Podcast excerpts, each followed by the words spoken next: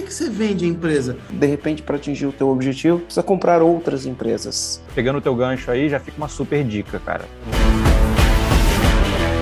Está começando mais um podcast Empresa Autogerenciável. O podcast que vai ajudar você, que é dono de uma pequena ou média empresa, a construir uma empresa livre do caos. Meu nome é João.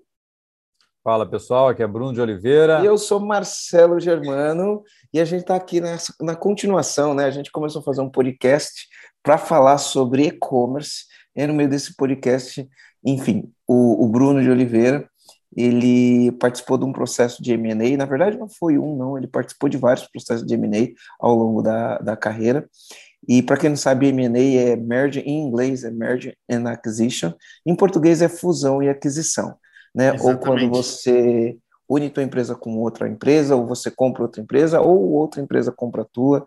Enfim, a gente vai explorar um pouco esse, esse, essa temática aqui. Ô, então, Marcelo, a gente trouxe o Bruno Oliveira para falar sobre isso. Mas antes da gente apresentar 100% do Bruno, né? Vamos só relembrar uma notícia que aconteceu nos últimos tempos, nos últimos quatro meses.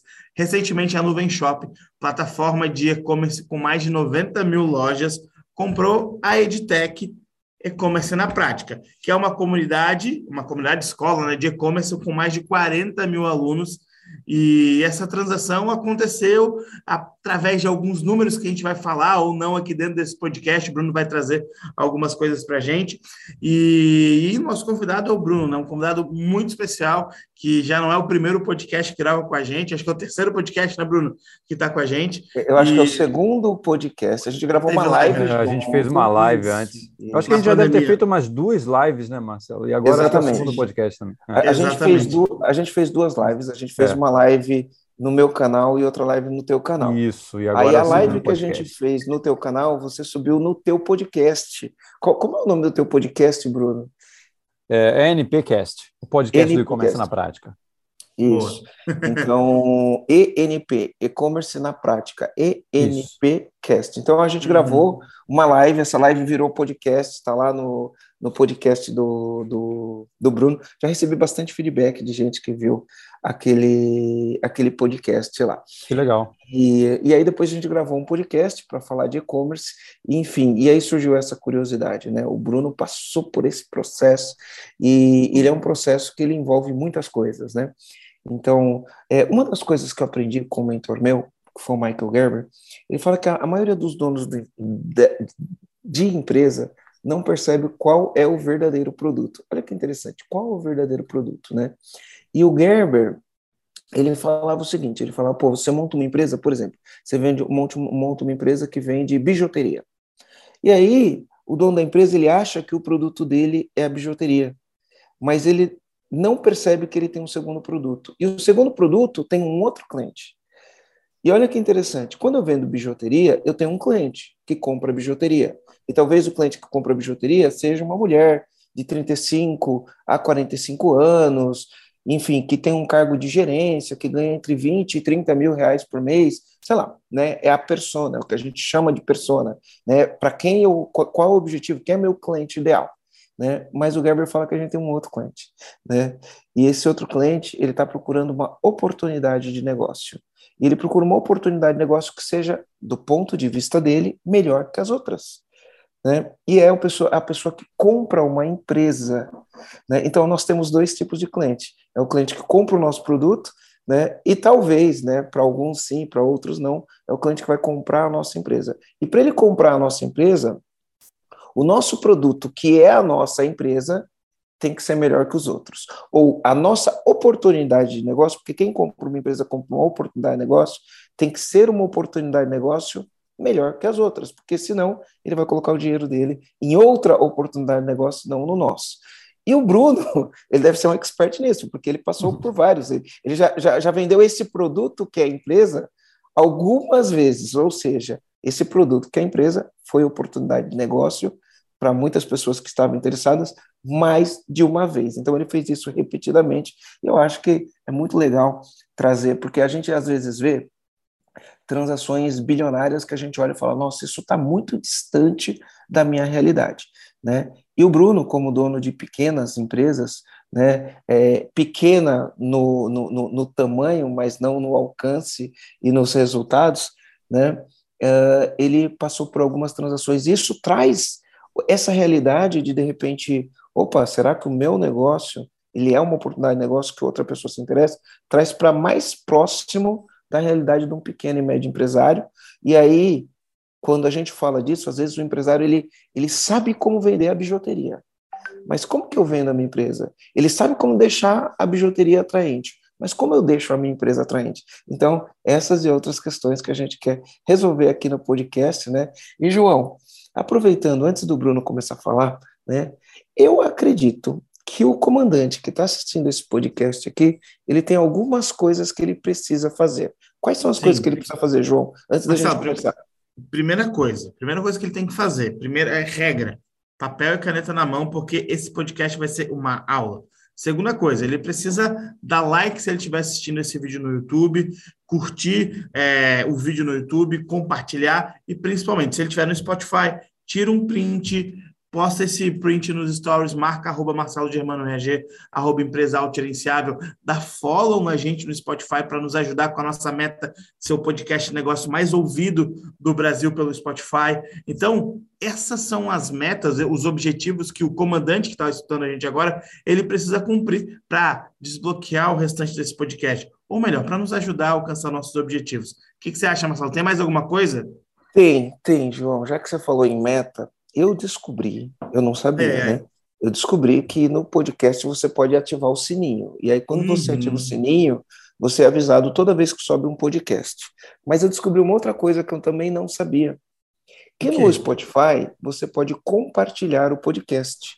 E se o podcast for muito compartilhado, no episódio fica um negócio verdinho e vai escrito Sim. assim: podcast muito compartilhado. Eu nem sabia isso. que tinha isso. Mas aí, ao saber que tem isso, João, cara, eu, eu tô com uma vontade de um dia ter um podcast que está entre os mais ah, compartilhados. Aqui, ó, muito compartilhado. Eu estava ouvindo agora de manhã um, do Nerd, um Nerdcast sobre a história da Ucrânia e tá lá, muito compartilhado. Esse podcast foi eu, muito eu, eu, eu, eu, queria ter um podcast muito compartilhado. Não sei se vai ser, né? espero, espero, que seja. Mas poderia. mas poderia, né? Ser muito compartilhado. A galera vai dar uma força aí. A galera vai Exatamente. dar uma força. Exatamente ter bastante compartilhamento. Exatamente. É, eu estou com vontade de ter um muito compartilhado. Até agora não tive nenhum, né? Mas enfim. Então, vamos é fazer esse episódio aí, galera. Esse episódio vai ser a estreia do Marcelo Germano e do podcast muito compartilhado. EAG, muito compartilhado. Ah, Bom demais, Bruno. Show, show de bola. Então, para que né, fazer jus ao muito compartilhado, a gente tem aqui um convidado muito especial. Bruno, esse negócio de fusão e aquisição é só para gente grande? Uh, como que é? Me explica esse negócio. Marcelo, não. antes do Bruno responder isso, vamos pedir para ele se apresentar, porque pode ter alguém que não escutou o último podcast com ele, ah, e a gente falou um pouquinho dele, etc.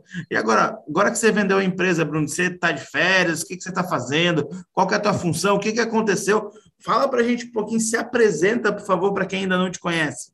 Vamos lá, pessoal. Eu sou Bruno de Oliveira, né? Para quem é, não me conhece, eu sou fundador do e-commerce na prática.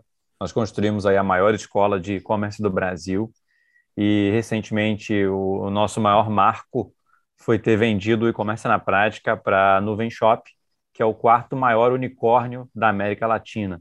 Né? Nos juntamos aí ao grupo Nuvem Shop e partimos aí rumo a novos objetivos.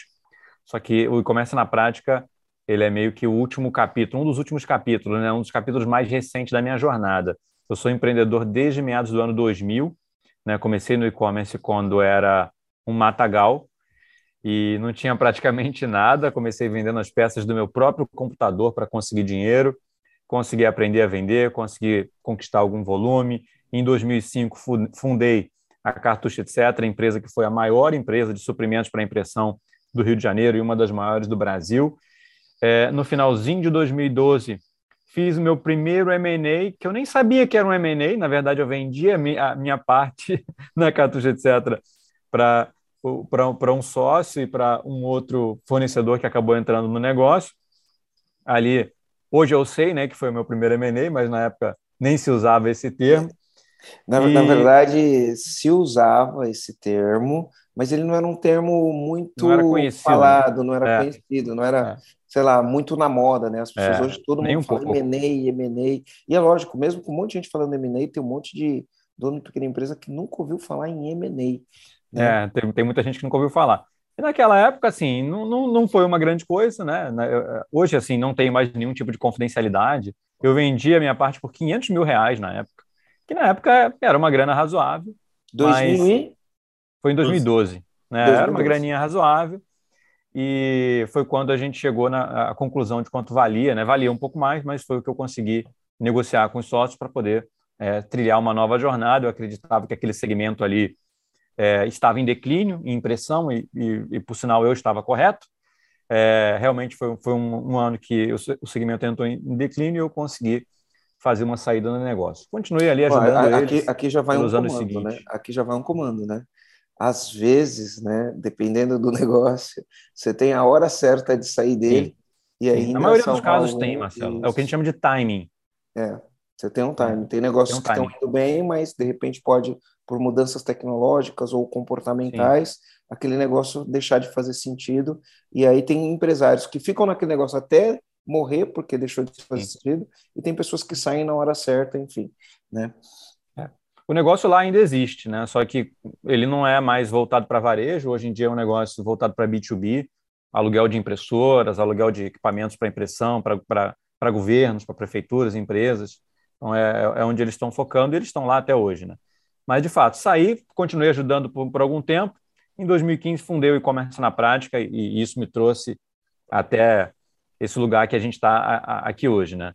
Nos últimos dois anos, é, tive, na verdade, nos últimos quatro anos, tive a oportunidade de começar a investir em outras empresas como investidor, é, anjo e tal, e nos últimos dois anos entrei em alguns conselhos né, e fiz, participei aí de, é, de seis M&As é, nos últimos dois anos. Participei da venda de seis empresas, é, das quais três eu era investidor, uma eu era o dono, que era o comércio na prática, né, o principal, a, principal sócio, fundador, e nas outras duas eu estava no conselho, então consegui participar ali com, com uma certa ajuda no conselho. E também nos últimos anos, né, a gente fez três aquisições dentro do comércio na prática. Então, o caminho inverso do M&A a gente também fez. A gente também fez aquisições do nosso lado, é, que acabaram também é, agregando valor ao nosso negócio. Caramba, que, que legal. legal, Bruno. Pode ir lá, Marcelo. Você ia fazer a pergunta, pode repetir para o Bruno. Você se lembra? É, você me tesourou na hora que eu fazer a pergunta, né? Mas aqui no fluxo da conversa a gente faz outras perguntas aqui. Uh, mas eu estava falando sobre, né? Meu, qualquer empresa pode, pode de repente ser vendida, ter, ter alguém que tem interesse em comprar a empresa e, e exatamente como funciona, como se avalia isso, né? É, o que, que um comprador, porque existem compradores, é, como que eu poderia dizer? É, compradores profissionais, vamos dizer assim, não seria essa a palavra, né? Que são pessoas que vão comprar uma porque tem os tolos, né? Tem os compradores que são tolos e tem os profissionais. Uh, por que, que eu falo que tem os compradores tolos? Eu comprei uma vez uma empresa, Tá. Eu comprei uma, uma, uma, empresa. Então, muitas pequenas e médias empresas, quando você vai comprar ou alguém vai comprar, eu já vi isso acontecendo. Enfim, eu conheço várias histórias disso, que não é um negócio tão profissionalizado, é um negócio mais, né, como eu disse, um negócio um pouquinho mais tolo. Eu vou explicar o que significa isso, né? Uh, você vai, tem alguma, alguns sites onde você entra, sites que tem compra e venda de empresa, tipo imobiliária, é uma imobiliária de empresas, né? E aí você vai, você conversa lá com o corretor, ele te leva, te apresenta a empresa, ele te fala quanto que a empresa fatura, né? O que qual é o negócio da empresa, você vai lá, conversa com o dono da empresa, e aí você compra a empresa, fica é, um mês né, no negócio. Não sei se você já viu esses negócios assim. Já vi, já, já vi. Fica num mês. Porque é um modelo bem antigo. Isso. O cara tem que provar o faturamento, aí ele prova o faturamento naquele mês, ele sai da operação e você segue com a operação. Né? Esse é um jeito de comprar pequenas e médias empresas que eu acho que é um jeito infantil e tolo. Tá? Por quê? Né? Porque eu já vi muitas coisas acontecerem nesse processo. Então, por exemplo, eu comprei uma escola, escola de educação infantil. Quando eu cheguei lá para comprar a escola de educação infantil, né, o cara me falou que tinha, minha mãe, enfim, ela é pedagoga, e aí eu comprei a escola para minha mãe. E aí, quando eu cheguei lá, o cara falou lá que tinha um número de alunos, um faturamento X, e não sei o que. A gente comprou, entrou na operação. Aí a gente entrou na operação, aí o primeiro mês teve um faturamento, ele não exatamente não provou o faturamento que ele falou que tinha, exatamente não provou o número de alunos que ele falou que tinha, mas enfim, né, fechamos o negócio. Depois de fechar o negócio, veio tanta bucha. O cara tinha comprado uma escola de outra pessoa, não tinha pago a pessoa que ele comprou a escola. Nossa. Sabe? Então, essa é uma compra idiota, né? É uma compra onde você entra, você acredita no que a pessoa fala, e a única coisa que você faz é deixa eu olhar se nesse mês ele vai manter o faturamento que ele disse que tinha. Tem um monte de gente que compra empresa assim. Né? É no escuro, eu, literalmente. Literalmente no escuro, né? Uhum. Por exemplo, eu, eu já vi, eu já vi isso, tá? Já vi. O cara vai e vende uma empresa, né? Então, eu conheço um cara que vendeu uma empresa, e aí era uma empresa que vendia, sabe, EPIs, materiais de segurança, essas coisas, Sim. né? Ele vendia EPI. Aí tinha um, o mesmo esquema, colocou lá num broker, o broker, um corretor, né, para falar a palavra em português, arrumou um comprador. O comprador foi lá e ele falou: Ó, oh, eu faturo tanto por mês. Faturo tanto por mês. Aí o cara topou, entrou no negócio, e aí durante aquele mês, o que, que a pessoa faz? Né, liga para os amigos que tem empresa e fala, cara, eu preciso comprar, faça compra da minha empresa. Ele dá o dinheiro para o amigo tá fazer tá maquiando compra. o faturamento, é o tá, famoso tá maquiar isso, né, os tá números, massagear os números. Aí os amigos compram naquele mês um montão, ele prova o faturamento, recebe o dinheiro, sai da empresa, no outro mês aquele faturamento, cadê o faturamento? Ele não existe. Então, esse é um jeito idiota de se comprar uma empresa. Tem muita, muitas pessoas que vendem a empresa assim, né? De uma maneira, que compram a empresa de uma maneira idiota. E tem pessoas que também vendem a empresa de uma maneira idiota. Eu tenho um amigo que ele tinha uma loja de calçados. Uh, e aí ele vendeu a loja de calçados. O cara ficou com ele, tinha que ficar esse um mês para provar o faturamento. Com 15 dias, o cara falou: Cara, não precisa me, me provar o faturamento, tá tudo certo, é isso aí, beleza. Aí o que, que ele fez? Saiu do negócio. Saiu do negócio. Aí o que aconteceu? O cara que comprou foi lá, fez um monte de compra, não tinha transferido a empresa ainda para o nome dele. Fez um monte de compra, um monte de compra, um monte de compra no nome da empresa dele no nome da empresa dele e do dia para o outro fechou as portas, não pagou funcionário, não pagou nada, sumiu. Sumiu. E aí o meu, amigo que, o meu, amigo que, vendeu a empresa teve que arcar com todos esses negócios, porque no final do dia estava tudo no nome tava, dele. Estava no nome dele. E eu já ouvi várias histórias. Então, esse é o jeito amador, não é sobre o jeito amador de se fazer negócio que a gente vai falar, porque isso existe, tá? Existe. Isso existe. Inclusive, assim, o Marcelo, quando eu vendia cartucho, etc., para o meu sócio e para um fornecedor, Lá foi no jeito amador, né? Foi nesse jeito amador, não foi, não teve esse processo que a gente faz hoje em dia, né? Então foi assim, cara, olha só, nossa empresa acho que vale é, um milhão de reais, eu tenho 50%, você quer entrar, beleza, eu quero 500 mil, é isso. E aí o, o sócio estava no negócio, conhecia, o fornecedor era o nosso principal fornecedor na época, ele queria já entrar no negócio, é isso, pagou, foi e, e, e deu tudo certo. No final das contas, eles perceberam que eles não sabiam operar o e-commerce. E eu tinha saído, tinha vendido a empresa.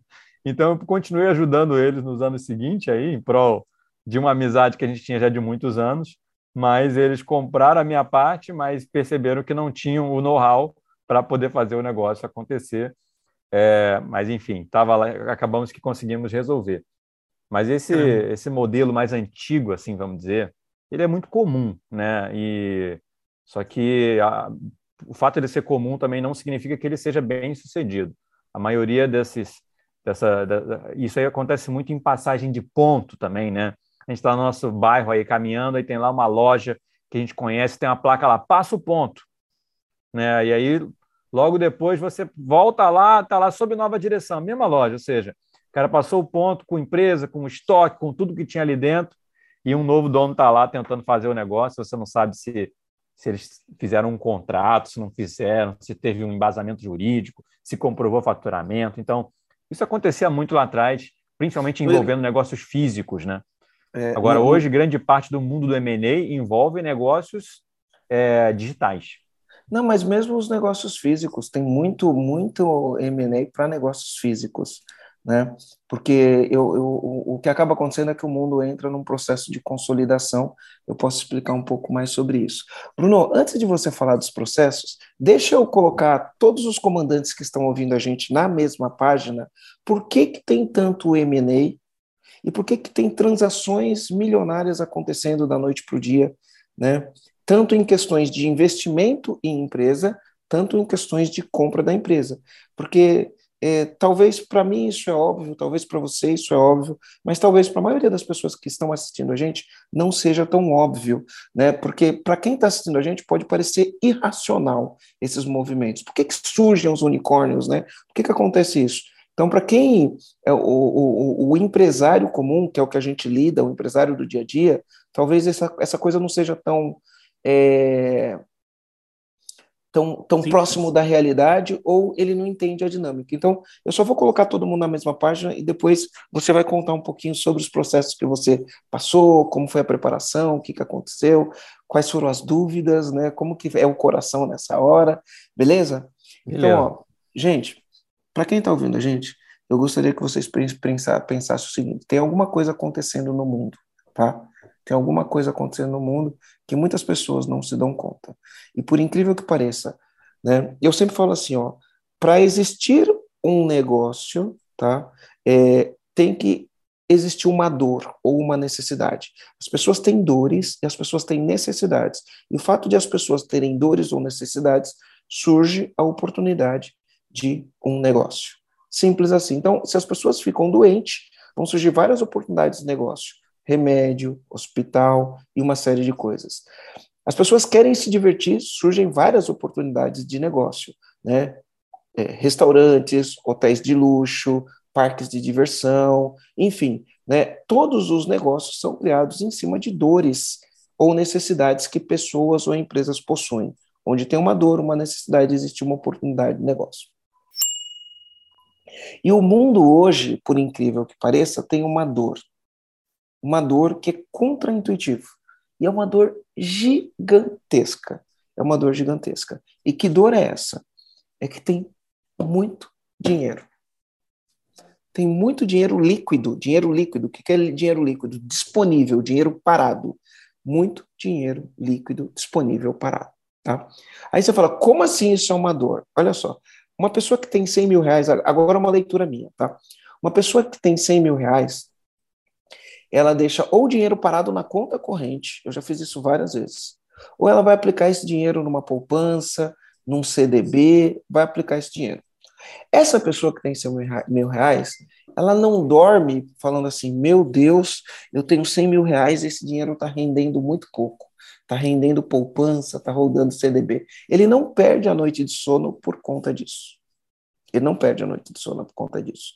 Só que ele não sabe que é o seguinte: 100 mil reais hoje, aplicado na poupança ou mesmo no CDB, dependendo da inflação que você tem, daqui um ano, em poder de compra, ele vai valer menos que 100 mil reais. O dinheiro perde valor ao longo do tempo, porque as aplicações, né, até num cenário recente, com inflação baixa e juros baixos, né, num cenário recente, o rendimento do dinheiro era negativo.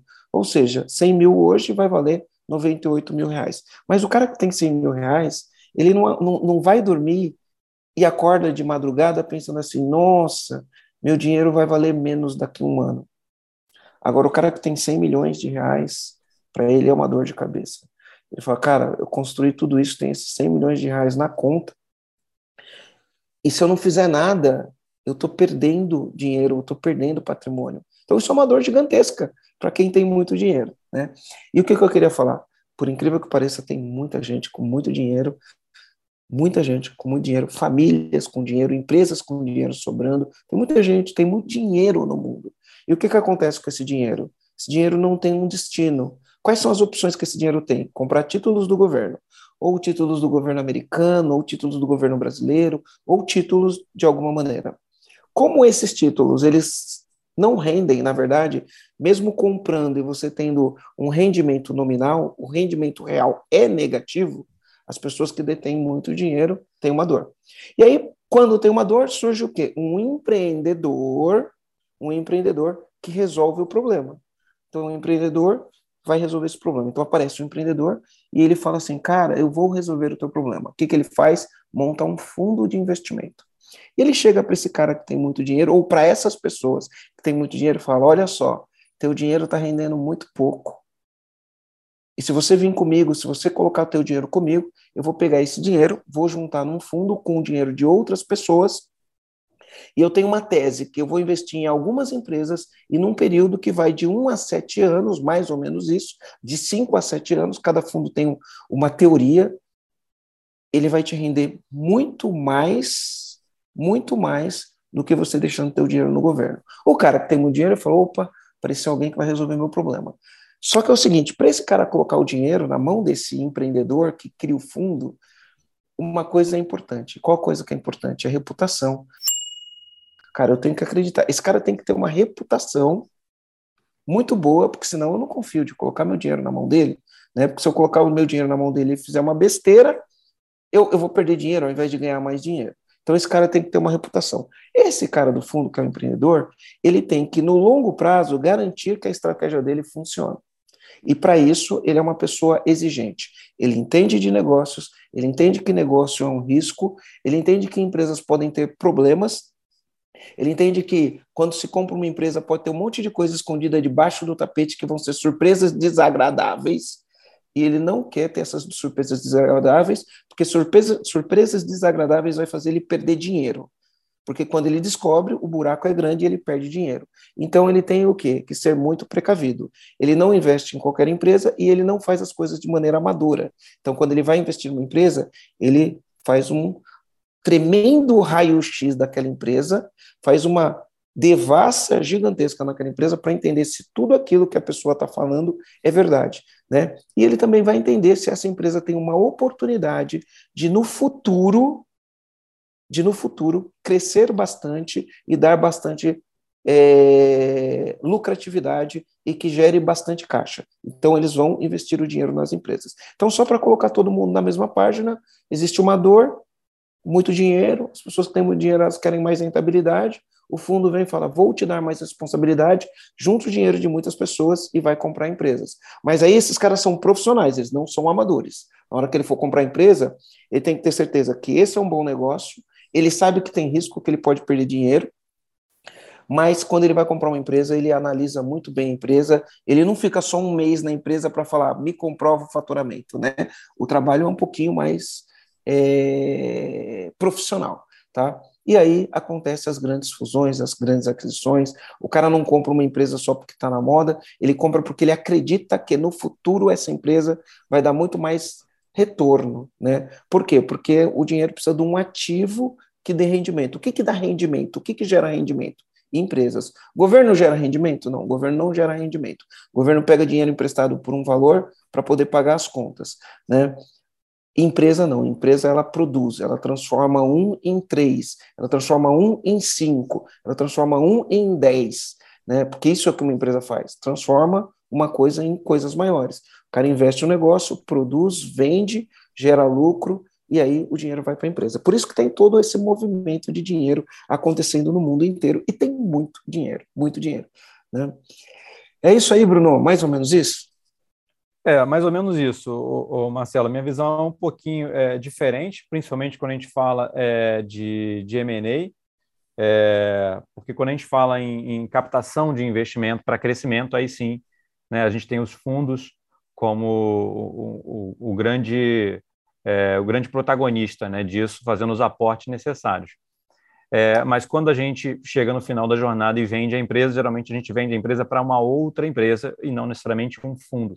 Né? Tem pouquíssimos casos onde fundos investem em, em, em empresas para poder é, fazer delas é, maiores, mais lucrativas. Os fundos eles estão mais é, focados em crescimento. Né? Eles querem entrar em um determinado ponto e sair em um, em um segundo ponto e fazer com que é, a diferença entre a saída e a entrada ela seja muito lucrativa, ele consiga fazer é, ter uma valorização nesse sentido. É, o, o, que eu aprendi, Marcelo, assim, que o que faz as empresas comprarem outros tem, tem um pouco a ver do que você falou em relação às dores. Né? É muito parecido com o que a gente, a gente consegue vender o nosso produto para um cliente. Tá? Quando um, um, você vende uma empresa, você está tentando, você na verdade está é, ajudando uma outra empresa a resolver um problema que ela tem ou, a, ou, a, ou ajudar ela a ganhar mais velocidade. Geralmente a maioria dos M&As existem, é, é, surgem para isso. Né? Cara, eu tenho um problema, não consigo resolver esse problema. Putz, aquela empresa lá tem a solução para o meu problema. Eu acho que eu vou conversar com eles e vou ver se a gente consegue fazer uma parceria, se a gente consegue fazer um, uma aquisição dessa empresa e por aí vai. Por outro lado, pode ser que você esteja crescendo, mas você esteja crescendo menos do que você gostaria. Né? Só que se você tivesse junto de você aquela outra empresa, que pode até ser um concorrente seu, se vocês estivessem juntos, vocês cresceriam muito mais. Então, isso também motiva é, um, um M&A. A maioria dos casos, é, cara, são esses dois fatores aí, né? É, você compra para resolver um problema ou você compra para ganhar um benefício, ou seja, conquistar uma, uma, uma aceleração aí. Ô, Bruno, e... Oi, e por, e Fala, por que João. Que você, e por que, que você vende a empresa, né? Porque alguns leigos, eles... É, e, eu até, então, pensava assim, meu, mas se a empresa tá boa, se alguém está comprando porque ela vai dar lucro no futuro, por que, que você vende a empresa? Porque você fala, não, nossa, meu negócio está bom, mas eu vou vender. Qual que é o Boa motivo pergunta. de vender uma empresa? Boa pergunta. Na verdade, assim, todas as empresas que a gente cria, a gente tem, elas, elas têm três é, possíveis é, destinos né, no futuro. É, a empresa pode falir, a empresa pode ser herdada ou a empresa pode ser vendida. É, num, assim, eu tenho um filho de um ano e meio, eu não consigo imaginar o meu filho no e-commerce na prática daqui a 20 anos. Consigo. E, assim, não, não consigo imaginar a minha, a minha, empresa sendo herdada pelo meu filho, né? Só que, por outro lado, eu tenho um negócio lucrativo, cara, é o um negócio que eu gosto de fazer, e digamos, ô João, assim, vou, vou falar números hipotéticos, tá? Digamos que esse negócio ele me gere um milhão de reais de lucro líquido por ano. É o dinheiro que eu uhum. coloco no meu bolso. Só que, eventualmente, eu preciso reinvestir no negócio. Né? Ou seja, vou lá, cara, vou tirar um milhão de reais agora, mas, cara, essa empresa está precisando fazer um evento, essa empresa está precisando investir é, em uma equipe de tecnologia. Cara, quer saber? Eu vou tirar só 500 mil e eu vou deixar 500 mil no caixa para a gente poder fazer investimento. Então, ou seja, ao longo do tempo, você vai captando um valor de tudo isso que você está construindo. Só que a maior parte do valor que está sendo captado, ela não vem para o bolso do empreendedor. Ela fica no negócio né, como ativo para que o negócio reinvista os lucros e continue crescendo. Então, por que, que você vende uma empresa? Você vende uma empresa quando surge uma oportunidade de você antecipar vários anos de lucro. Então, digamos, João, que chega alguém e, e fala, cara, João, cara, esse teu negócio é muito legal, a gente está precisando de uma solução parecida, e, cara, eu, eu acho que eu vou pagar 30 milhões de reais no teu negócio hoje. Você está interessado em conversar sobre, sobre isso? Vamos conversar? Ou seja, você vai colocar na balança, cara, eu estou tirando aqui 500 mil, 1 milhão por ano, porra, tem alguém me oferecendo 30 de uma vez só putz, vale a pena conversar, entendeu? Então, assim. É, é, é, aí você olha e fala, vou ficar 30 anos para chegar nesse é número. É isso, vai demorar 30 anos para eu poder. Se, não, Marcelo, assim, se der tudo certo, se eu não quebrar. Anos, Em 30 anos, eu vou conseguir capturar esse valor. Agora, imagina se eu tivesse esses recursos agora, o que, que eu poderia fazer? Se eu Sim. pudesse, eu poderia, sei lá, eu poderia curtir a vida, porque eu trabalho 12, 14, 16 horas por dia eu poderia, sei lá, daqui a um tempo não trabalhar mais, se, for, se essa fosse a minha vontade, né? Eu poderia investir esse dinheiro, eu poderia criar outros negócios, eu poderia uhum. ajudar pessoas que eu ainda não conseguia ajudar.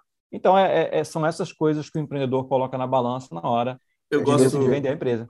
Eu gosto muito da definição do Flávio Augusto, que ele fala que quando a gente vende uma empresa, a gente está antecipando o futuro, né? É, você do antecipa mesmo... o, a geração de caixa do futuro, é isso? Exatamente. É e do mesmo jeito que quem compra está comprando o futuro, está comprando é, esse futuro, futuro projetado da empresa, quem está vendendo, ele vende todo esse tempo até chegar lá para trazer a valor presente, trazer no momento atual para poder curtir e fazer o que você fez. Eu acho muito legal trazer essa tradução do porquê que as, as pessoas vendem a empresa, porque você trouxe um, um negócio bem legal lá, lá no início da conversa, falou, ah, estou passando na frente de uma loja na esquina, ela passa o ponto. Será que isso é vender uma empresa? Não, não é esse tipo isso de é venda livrar, empresa. Isso é se livrar de uma empresa. Exatamente, não é desse tipo de, de venda de empresa que a gente está falando. É. Quando a gente está falando de M&A, Merger Acquisitions, né, fusões e aquisições, é muito mais a questão da projeção do futuro, de antecipar tudo que eu posso gerar com aquela empresa para o dia atual. E essa é uma das melhores respostas. Muito obrigado pela resposta, Bruno. É, Mas tá Marcelo, tá falando, você queria perguntar?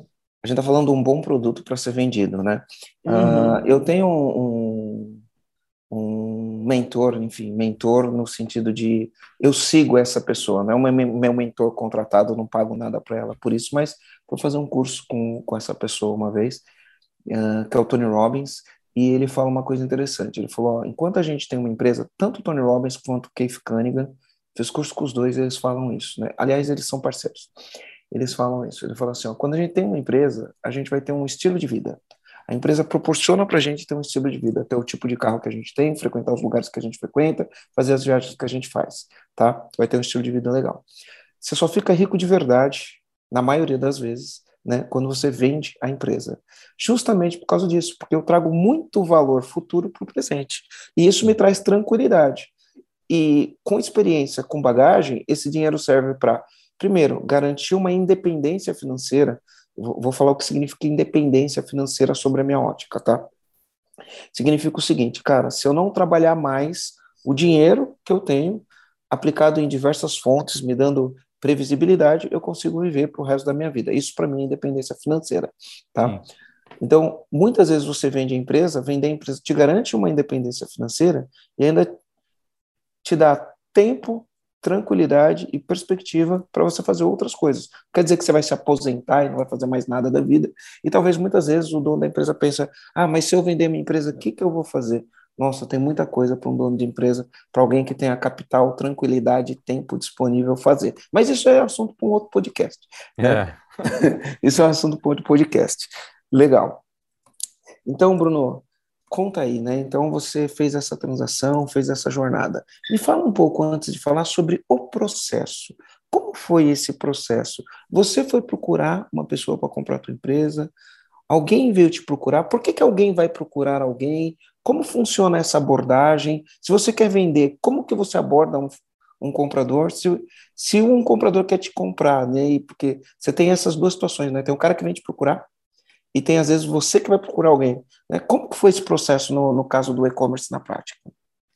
No, no e-commerce na prática, o, o, processo que a gente teve foi, assim, acho que disparado um, o, o processo mais complexo que, que, eu, que eu participei, né, de todos esses.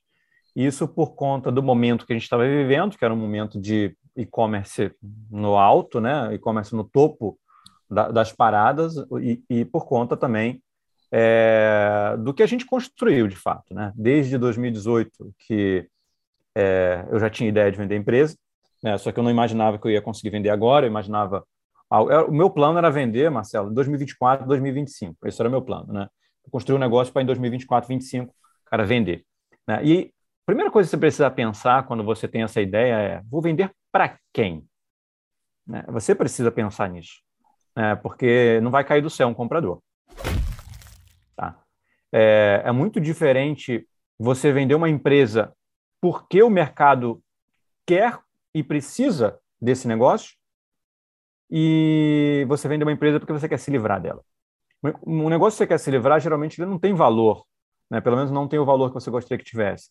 Agora, quando as pessoas querem esse negócio de qualquer jeito, esse negócio passa a ter muito mais valor. É, você consegue forçar um valuation muito mais, é, muito mais alto e muito mais alinhado com a tua expectativa. Né? Então, o primeiro passo é esse, né, cara? É, eu estou construindo um negócio para resolver esse tipo de problema é, para as pessoas. Essa minha solução, ela pode ser útil para qual empresa? Qual empresa pode me comprar? Pô, X pode me comprar, Y pode me comprar, Z pode me comprar. Se pode, por que, que essa empresa compraria você? Né? Então você começa a fazer esse tipo de reflexão. É, é uma, é uma reflexão realmente do empreendedor, ele precisa mapear isso, e ele vai direcionar a visão do negócio dele para isso. Foi isso que eu fiz, Marcelo. Eu falei, cara, essas empresas podem me comprar. O que, que eles precisam? Eles precisam, cara, educar os clientes deles.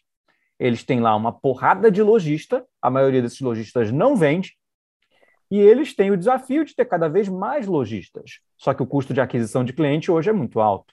E eu tenho muitos clientes e também sei fazer com que os clientes vendam. Então, ou seja, o que eles querem, eu tenho.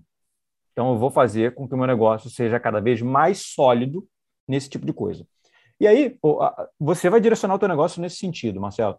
Desde 2018, quando a gente decidiu focar no pequeno empreendedor, ou seja, falar com o iniciante no e-commerce, muita gente me questionou e, e, é, sobre por que, que a gente estava focado nesse nicho ao invés de ensinar o cara que já vendia a vender muito. Fala, Bruno, cara, eu, eu não acho que você está conduzindo o e-commerce na prática para o lugar certo. Eu ouvi isso uma vez numa reunião.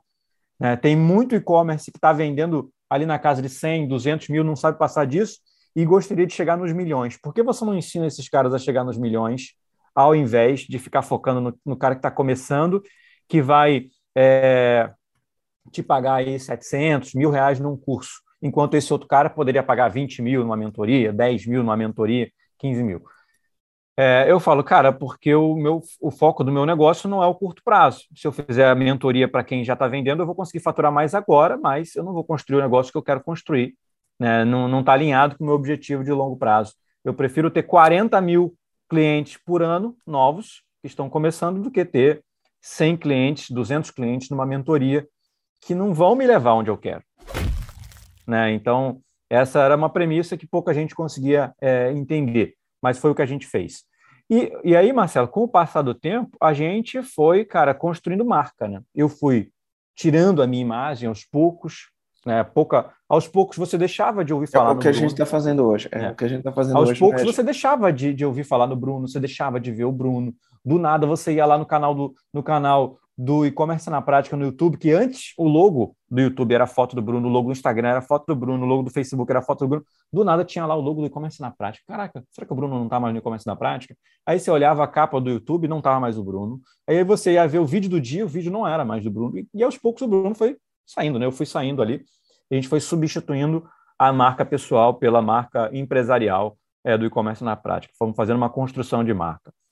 E, em paralelo a essa construção de marca, a gente foi construindo é, ativos que fossem é, é, sustentáveis a longo prazo, né? investindo mais em, em, em, recorrência, investindo mais em coisas que, que pudessem se sustentar a longo prazo e investindo cada vez mais em estratégias é, de pico, né, como lançamentos, cada vez menos, na verdade, em, em estratégias de pico, querendo mais perenidade do que aquela montanha russa que, que, costuma ter quando a gente tem, é, quando a gente trabalha muito com, com lançamento. Com lançamento, os picos e vales faz um lançamento, dá um pico, depois do lançamento vem uma ressaca brava, né? Pois e é, dá um vários é, isso aí a gente entendeu que era um problema, tá? A gente entendeu que isso era um problema na hora da gente fazer um, um, um valuation e, e, e, entender os números da empresa, cara, era uma coisa difícil de se explicar por que, que alguém em sã consciência fazia isso. Mas, enfim, não que seja errado, mas se você está querendo pensar no M&A, isso acaba sendo difícil de você é, justificar né, para o outro, outro lado que está querendo, é, que está interessado em você. E aí fizemos isso aí por um, desde 2018, né? Em 2020, com a pandemia, a gente cara, precisou investir em coisas diferentes, precisamos reinventar o negócio. E, felizmente, conseguimos ter muito resultado, crescemos muito. Né? O e-commerce todo cresceu demais e a gente investiu muito é, em marca. Né? Fizemos muito PR, muita assessoria de imprensa, aparecemos nas mídias, fomos para Globo, fomos para pequenas empresas, grandes negócios, fomos para Exame, fomos para Infomani, fomos para, cara, só, tudo quanto é lugar. Só para não passar batido, só para não passar batido, né? Aí quando você fala PR, né, nem todo mundo conhece o termo PR, Sim, né? É, que a, na, é. a tradução de PR é relações públicas. Sim, né? então, relações públicas. Que é aquela assessoria de imprensa de antigamente. O mercado deu uma repaginada nela para ela ficar mais moderna e virou, virou PR hoje em dia. Virou um nome bonito. É a, é a, é a desculpa para a agência cobrar mais caro pela, é pela assessoria de imprensa. Mas, e aí, é... o trabalho da assessoria de imprensa, só para quem não sabe, né, é uma um, via de regra, assessoria de imprensa são pessoas que escrevem matérias sobre um tema e eles têm contatos com os editoriais de televisão, de jornal, de revista, de rádio, e eles chegam para essas pessoas porque um rádio, uma televisão, um jornal, ele precisa de matérias boas, porque é isso que eles vendem. E nem sempre eles têm um conteúdo bom, né? Ou um, um personagem bom para publicar uma matéria boa. Então, esses jornais, televisão, revista, que eles fazem? Eles mantêm no, no, na rede de relacionamento deles alguns né, assessores de imprensa, que via de regra também são jornalistas, que falam para ele: Ei, eu precisava de uma matéria para falar sobre empresas em dificuldades. Eu precisava de alguém para falar sobre e-commerce. Aí o, o, esse jornalista, que é o assessor de imprensa, fala: opa, para falar sobre e-commerce eu tenho o Bruno. Então vamos é, jogar é, uma matéria é, do Bruno. É por aí mesmo. É, é basicamente isso, né? É. Que funciona de uma maneira bem simples, é um pouco mais que é, isso. Né? Para quem não conhece, já dá para ter um cheiro do que é, né? Não. Tua explicação tá, deu para entender bem, assim. É como se a, os veículos eles não têm tempo, né, de encontrar as boas histórias, então eles captam, eles pegam as histórias dos assessores de imprensa. Então é, é por aí. Então a gente apareceu muito, né? O e-commerce na prática ficou muito visível é, e a gente recebeu uma primeira abordagem do nada em, em, em setembro de 2020, né? Para conversar sobre parceria, sobre futuro e tal. E ali a gente senti, eu senti que ia vir uma proposta, né? De uma empresa que inclusive estava na lista dos nossos possíveis compradores, é, mas ainda não era o momento de, de, de, de, de vender a proposta é, as conversas não foram tão bem, a gente estava um pouco de desalinhamento de cultura, né, com a cultura dessa outra empresa. Mas ali eu senti que, cara, o movimento ia começar, Marcelo. Então, chamei meu advogado, chamei meu contador e falei, cara, vamos organizar toda a casa para o M&A. Né, eu sinto que é, a gente vai fazer de tudo para não vender a empresa, mas se surgir uma boa proposta, eu quero estar preparado para isso, tá? Então, ali a gente começou a organizar toda a nossa parte contábil, toda a nossa parte jurídica para é, passar né, por um processo de, de M&A. Fomos organizando as coisas aos poucos, demoramos aí quase um ano para deixar tudo organizadinho, tudo redondinho, né, tanto a parte contábil quanto a jurídica, é, tanto da empresa quanto dos sócios e, e, e tudo que a gente precisava. E continuamos o nosso trabalho, cara. Vamos continuar fazendo o nosso trabalho, vamos continuar sendo visível, vamos continuar tendo cada vez mais clientes, fazendo os clientes venderem mais e, e por aí vai.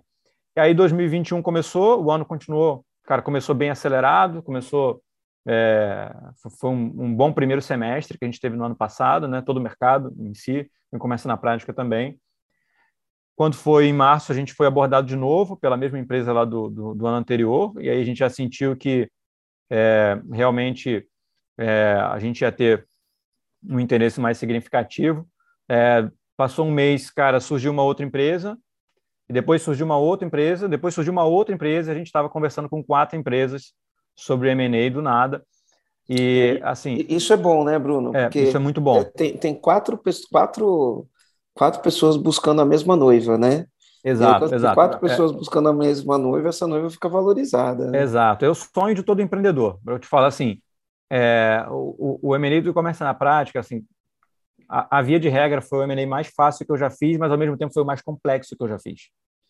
Porque, cara, eu precisei tomar decisões muito difíceis.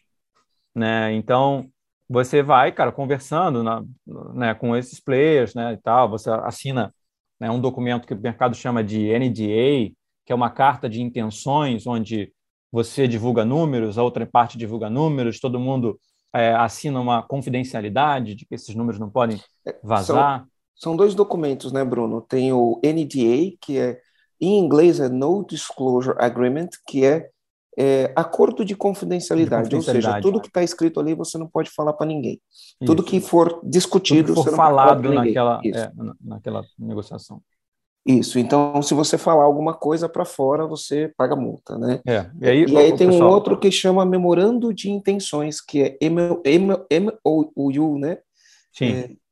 É, é, esse já é num estágio mais avançado. Mas aí, ô, Marcelo, pegando o teu gancho aí, já fica uma super dica, cara.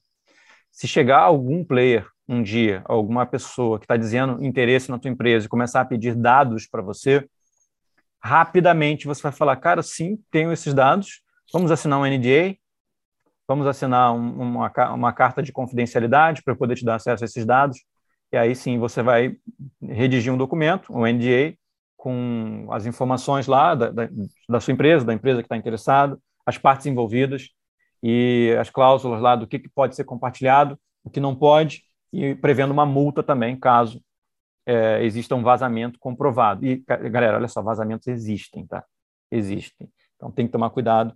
O NDA ele é, ele é importante para poder você afastar os curiosos e deixar só realmente as pessoas que estão interessadas em conversar com você sobre um assunto mais sério. E aí, com base nisso, você começa a divulgar dados, né? dados mais concretos, né? você pode, consegue ficar bem mais aberto em relação à divulgação de dados.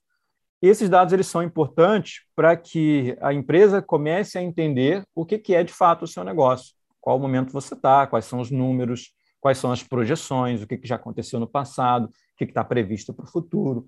E, e, essas informações elas são imprescindíveis para que essa empresa consiga realmente entender se o negócio está alinhado com o que ela está procurando e também ela ter uma, uma, uma, ideia de como é que ela vai chegar num valuation para fazer uma proposta. Tá? Então, sem esses dados, é praticamente impossível você conseguir é, evoluir para um, um memorando de entendimentos, que foi o que o, o Marcelo Germano falou. Né? Você, então, é, cara, divulgou os dados, a empresa está interessada, cara, beleza, é, vamos, vamos fazer uma proposta para vocês, vamos assinar aqui um memorando de entendimentos. Nesse memorando de entendimentos, geralmente contam vai, vai constar já os critérios né, dessa, dessa proposta, né, os valores, onde é que isso pode chegar, onde é que isso não pode chegar, um prazo para conclusão. O memorando de entendimento ele ainda não é o fechamento do deal, não é o fechamento do negócio, mas ele é o início do fechamento.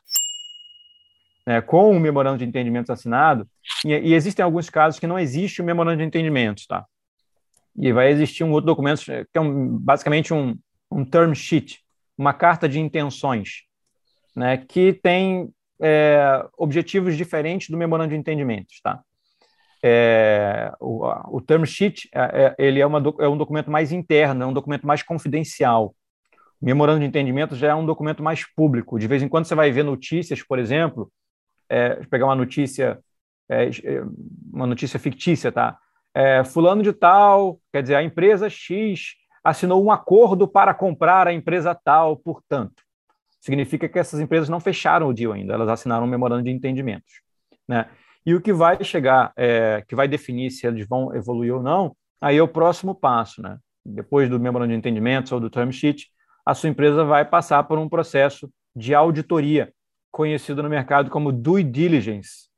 É um processo de diligências onde vai ser feita aquela devassa que o Marcelo Germano falou, nas contas e em tudo mais da tua empresa e da tua vida para ver se todos os números que você apresentou são verdade, tanto de coisas que estão acontecendo, quanto de coisas que aconteceram e quanto de coisas que você tem expectativa que aconteçam.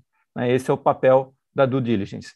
Se for inclusive, um né, riscos, né? Inclusive, é, eles vão Sim. olhar primeiro se todos os seus números são verdades, né? Uhum. Então, não adianta querer maquiar ali, não adianta um maquiar comprar mercadoria, não dá porque não é isso que os caras estão olhando, não é o faturamento do próximo mês que os caras estão é. olhando. É.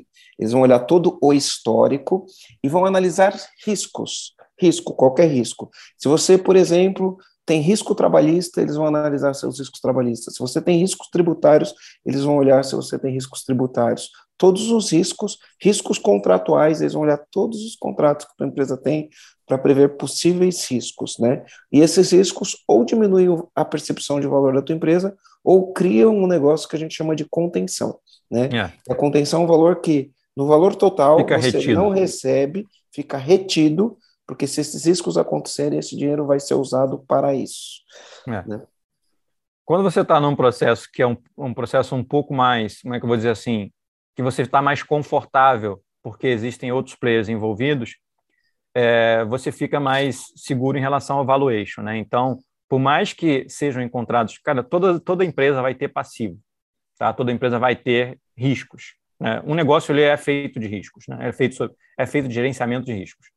Então, é, é, é comum que esses riscos sejam avaliados, mas não necessariamente isso impacte no teu faturamento, né? Mas isso impacte na, no valor que você vai receber de imediato, porque vai ter uma contingência lá, vai ter um, um valor que vai ficar contingenciado até que esses passivos prescrevam. Né? Então, isso é, é, é muito comum também de, de, de acontecer. Agora, que eu falei para vocês que foi muito, mas muito, muito, muito difícil, não foi necessariamente aceitar uma proposta, mas foi rejeitar as outras. Porque quando você assina um term sheet ou um memorando de entendimentos, cara, não existe nenhuma, mas nenhuma certeza de que esse, essa negociação vai ser fechada no final da due diligence. E antes de avançar, você precisa recusar as outras propostas, porque no memorando de entendimento ou no term sheet tem cláusulas de que você não pode estar negociando nem conversar com outros players. Né? Ou seja, durante aquele processo onde vai ser feita a auditoria, você tem que dar exclusividade para esse player que está negociando com você. E isso porque quem paga essa auditoria geralmente é quem está comprando, né? Então, se é um, um, um, um se é um M&A é, de tamanho relativo, ele vai contratar uma das maiores empresas de auditoria do mundo para poder te auditar. Né? Existem quatro, basicamente. Né? Ernst Young, é, a, tem a Deloitte, tem a, a, tem outras, galera, tem quatro, basicamente. KPMG não faz auditoria, faz auditoria também, né? Faz também, faz também, é uma das quatro. Tem outras que eu esqueci o nome. Mas são quatro empresas grandes, mas no nosso caso foi uma dessas que fez a nossa auditoria. E essas auditorias são processos bem caros. Então, para o cara não ter a certeza de que você não vai, cara, fazer auditoria e acabar fechando com outro, né? Então, é, é resguardado esse, esse período aí. E aí, esse período, o, o Marcelo, é, é, o período onde o empreendedor que está no M&A, cara, passa pela a maior ansiedade que ele já teve na vida, né? E é um período onde os dias são muito mais longos e as noites são muito mais longas. É... Ou mais curtas, né? É. Em termos de noite de sono, né? De tempo de sono é onde a gente dorme menos. Exato. Quando dorme, né? E é um período super complexo, cara. Você tem que estar tá muito preparado mentalmente para poder suportar. Eu já vi, cara, muitos amigos entrarem em um processo, cara, nada agradável durante esse período. É, e isso pode levar, cara, assim, em, em um do, o, o, processo mais longo desses seis que eu participei nos últimos anos durou 11 meses. 11 meses. Não foi do e-commerce na prática, graças a Deus, mas eu, o mais longo durou 11 meses. E, cara, é, é tempo pra caramba. E assim, no meio desse processo, a bola não pode parar de quicar, não, tá? O negócio tem que continuar girando numa boa ah, e tem que eu... continuar atendendo às expectativas que estavam lá projetadas nos números que você mostrou. E aí a, a atenção está dividida, né? Eu ia, é. eu, eu, ia falar um pouco sobre isso, né? Eu ia falar um pouco sobre, sobre isso. Eu tenho um amigo, inclusive, ele vai gravar um podcast com a gente também para falar desse tema. A empresa dele foi vendida no passado numa transação que gerou um valuation de 150 milhões de reais. Né? E aí ele vai vir também falar um pouquinho aqui. No, no caso dele, essa informação é pública, né? Então, é. no teu caso, que, enfim, você tem lá o, a confidencialidade do acordo, mas no caso dele, essa informação ela se tornou pública, então a gente pode falar. E ele conta um pouco desse drama, né? De toda a proposta, da contenção. É, primeiro vem a proposta, aí você tem que assimilar se aceita ou se não aceita. Então, até você olhar e falar, cara, beleza, aceito. Aí depois que você aceita, vem a contenção. A contenção é um outro soco. É, sim. E tem casos, Marcelo, que a, que a contenção inviabiliza o negócio, tá? Isso, tem muitos Já vi casos, casos que a contenção inviabiliza o negócio. Só para a galera que está entendendo, a gente entender o contexto. Digamos que você está vendendo a tua empresa e você negociou que você vai receber de imediato 5 milhões de reais. Tá? Só que aí foi feito todo um estudo durante a auditoria e entendeu que você tem um passivo de 6 milhões. Ou seja, você não tem nada para receber imediatamente. Então, ou seja, toda aquela vantagem que você teria, você acaba não tendo, então acaba inviabilizando o, o, o negócio, e isso acontece com frequência também. E isso pode acontecer por diversos fatores, né? É, muito, muito funcionário que é funcionário, aí você contrata como PJ e não registra como CLT, isso envolve risco. É, a empresa tem um contrato social, cinco contratos no Simples, para pagar menos imposto, todas essas artimanhas que as pequenas e médias empresas usam, né, num momento de venda faz com que a empresa tenha muito, muito menos valor. No Exato. curto prazo, o cara tem três CNPJs no Simples, ele paga menos imposto, ele põe mais dinheiro no bolso. No longo prazo, essa empresa não tem valor, porque as contenções dadas, essas artimanhas, vão fazer com que essa empresa não, não possa, inviabilize o negócio, ela não possa ser vendida. Exato. E, Marcelo, vou te falar ainda uma coisa que ainda é, piora ainda mais a situação, tá? No caso da contingência, é, da contenção que você está falando aí, a auditoria projeta o pior cenário. Então, ou seja, não é o imposto que você deixou de pagar, é o imposto que você deixou de pagar mais a multa. Então, assim, e a, e a multa na Receita Federal, todos sabem que é ela 200%. gira em torno de 100%, é, gira em torno de 100%, podendo, podendo chegar a 200 mais juros. Né? Então, a contingência geralmente ela leva em consideração o pior cenário. Pode não acontecer nada e gradativamente você receber esse dinheiro, mas pode acontecer. Sim. Se acontecer, você não recebe. Exato. Ô, ô Bruno, então, e pode, pode continuar. Fala, João. Não, vai lá, vai lá. Não, vai lá, não eu ia perguntar agora, voltando não. um pouco mais para o próximo passo né, dessa, desse processo, e aí você entra nesse período de diligência, e às vezes você, como no seu caso, faz uma fusão e acaba trazendo boa parte da tua operação para ingressar em outra operação. Como é que funciona esses próximos passos? Qual que é a relação cultura versus produtividade? Qual que é a relação de, nossa, minha empresa saiu de um lugar, foi para o outro, agora com mais pessoas. Como é que foi essa primeira experiência? São quatro meses aí nisso. Como é que lidou todo esse processo? Ou está lidando? Tá, boa pergunta, o, João. Eu, eu, vou acrescentar, vou acrescentar uma coisa na pergunta do João, né? E tem um outro fator. Depois eu queria dar um passo para trás, depois que a gente responder isso. Tá. tá?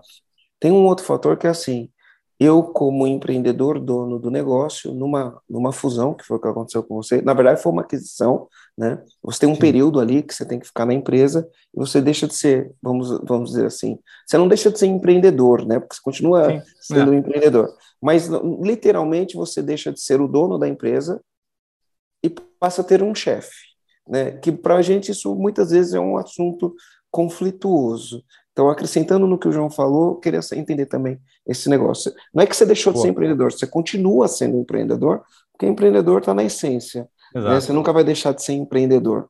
Mas você passou a deixar de ser o dono né, para ser um empregado. Mesmo na condição de empregado, você continua sendo um empreendedor, mas você passa a ter um chefe, e aí como que esse convívio aí? Perfeito, ótimas perguntas, assim. É, boa parte disso, cara, e aí fica cara, uma outra super dica para o empreendedor, tá? Boa parte disso você vai negociar durante é, a parte de proposta e durante a diligência, tá? Ou seja, o como vai ser depois, né, que é o que a gente chama de é, existe um processo que a gente chama de integração né, para fazer isso. Isso vai ser vai sendo construído ao longo do processo de diligência né, em paralelo, né, o processo de tem nada a ver com a diligência. A gente aproveita esse tempo para construir o como vai ser essa integração. No como vai ser, você vai resolvendo essas arestas, você vai aparando essas coisas, né, cara? O que, que vai acontecer? Né, como é que vai ser a relação do meu negócio com esse novo negócio? Eu vou, eu vou ser incorporado? Eu vou ser uma, uma unidade de negócio independente? Se eu for incorporado, eu vou responder para quem? Né? Eu, como sócio, posso sair do negócio? Se posso, quando? Se não posso, o que, que eu vou ter de benefício para ficar? Então, são coisas que você vai construindo. Né? Não adianta você jogar todas essas, perguntas para depois de assinado o contrato, que, cara, você perdeu todos os, teu, todos os teus poderes de negociação. Né? Então, tudo que você tiver para negociar, negocie durante o processo de integração antes de assinar. Porque você vai ter todo o teu poder de barganha do teu lado ali. Depois que você assina, fala, ah, galera, pô, assinei aqui, agora é o seguinte, cara, queria aumentar o meu salário. Pô, a empresa tem todo o poder de dizer, não, não, você não vai aumentar o salário. Você trabalhou até hoje com esse salário, então é com esse salário que você continuará, exceto se você gerar mais resultado, você poderá ganhar mais. É. Inclusive, ah, assim, né, como, como, como dono da empresa, você pode simplesmente chegar num mês e falar, ah, esse mês aqui eu vou distribuir um lucro X Sim, é, é, porque ao meu bel prazer eu resolvi é, distribuir são um, as coisas São as coisas irracionais Essas coisas do, do, somem, do, é. do, manda quem pode, né, Marcelo? Você pode, por exemplo, chegar... Ah, cara, quer saber, cara? Eu estou precisando curtir a vida, meu Prolabore a partir do mês que vem é 500 mil por mês. Você pode. Se, se é sustentável ou não é outra história. Mas você pode fazer isso. Mas depois do mês você não pode mais. Né? O negócio não é mais seu. Então, tudo isso tem que ser negociado antes. Tá? Eu passei assim por processos diferentes. No caso do e-commerce na prática, a gente entendeu. Por que, que a gente entendeu que o, que o M&A era legal? Porque a gente entendia que a gente estava indo para um lugar e a gente conheceu um player que estava indo para o mesmo lugar.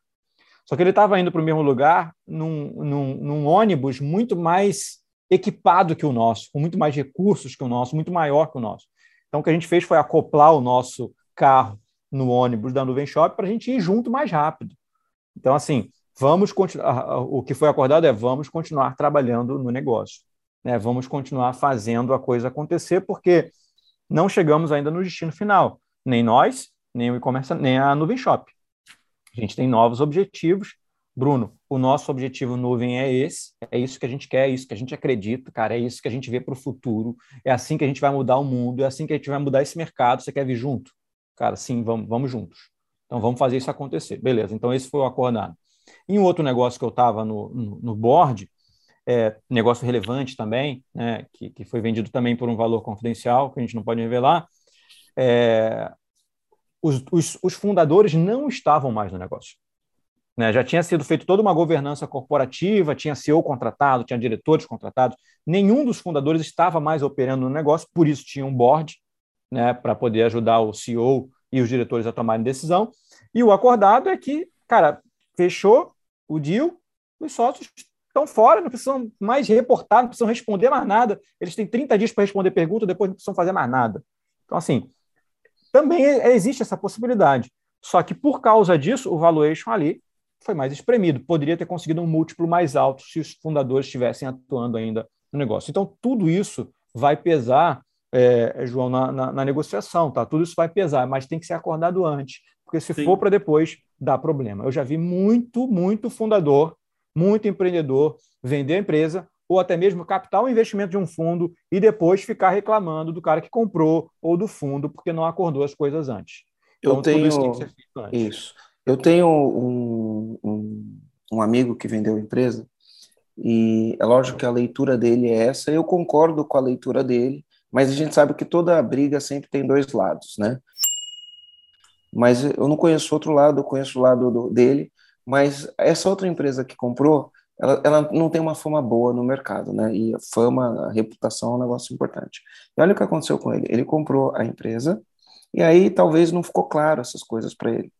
Então ele vendeu, recebeu um valor na empresa, recebeu um valor e ficou um valor, recebeu um terço do valor que foi avaliado a empresa, né? E esse dois terços ele ia receber mediante um, um, uma entrega de resultado em um período de dois anos. O famoso earnout. É, o earnout. Então, ó, você recebe tanto agora e quando você sair, se você entregar um resultado X, você vai receber a diferença.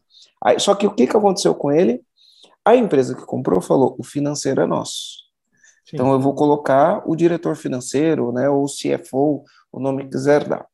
Tá? E aí colocou. E não estava negociado algumas cláusulas. Aí o que aconteceu? Né? Pelo que ele fazia, em determinados momentos ele precisava agir rápido para fazer rápidas contratações para poder entregar. Então, era o mercado dele, funcionava desse jeito. E aí essa empresa colocou o CEO, CFO, e aí, CFO. quando o, o, o, CFO. o CFO, o diretor financeiro, quando esses negócios aconteciam, o diretor financeiro falava: você não pode contratar assim. Você não pode contratar rápido. Para contratar, você tem que passar por um processo de homologação. O, o fornecedor ele tem que provar A, B, C, D, E, F, G, H. Depois disso, a gente faz uma licitação. Depois da licitação, a gente aprova quem você contrata quem você não contrata. E isso inviabilizava a entrega de resultado. Isso inviabilizava isso completamente. Inviabilizava completamente a entrega de resultado. E aí o que aconteceu? O resultado não aparecia. E aí ele, no final do dia, ele não recebeu o valor pelo qual a empresa foi vendida. Né? Então, é bem isso que você está falando. Então, muitas vezes, a pessoa que compra fala, ah, eu vou cuidar do financeiro. Só que aí você tem que negociar qual é a autonomia, né? Sim. Tá, legal, é. você vai cuidar do financeiro, mas eu tenho autonomia? Você vai cuidar do financeiro só para ver se a gente não está roubando, não está desviando esse negócio? Sim. Ou você vai mandar no financeiro e eu não posso fazer nada? É, é isso, é, então, é, isso é bem coisas... comum, tá, Marcelo? Tem que ser feito antes, senão dá problema mesmo, tá? Quando você faz uma venda, você vende a empresa, financeiro e RH não é mais teu. Esquece. Tá? Financeiro e RH não vai ser mais teu. O RH, em alguns casos, pode até ficar com você, mas DP, departamento pessoal, não vai ser mais seu. Em alguns casos, nem a parte administrativa mais vai ficar contigo. Eu considero isso muito bom para o empreendedor, porque essas coisas são coisas que, cara, não influenciam no nosso crescimento, né, no, no core business, no, no, que é o, o central do negócio, e que acabam sendo distrações aqui também. Só que, cara, se você faz uma, um, um modelo de venda que envolve né, uma liquidez inicial e um earnout, o earnout é um valor que está acordado você receber depois de um determinado tempo se você atingir uma meta, né? É, você precisa já definir como é que esse earnout vai, ser, vai, vai acontecer. Cara, beleza, temos um earnout em dois anos, tranquilo. Eu quero garantido aqui que eu não posso ser removido do negócio, a não ser que eu queira sair.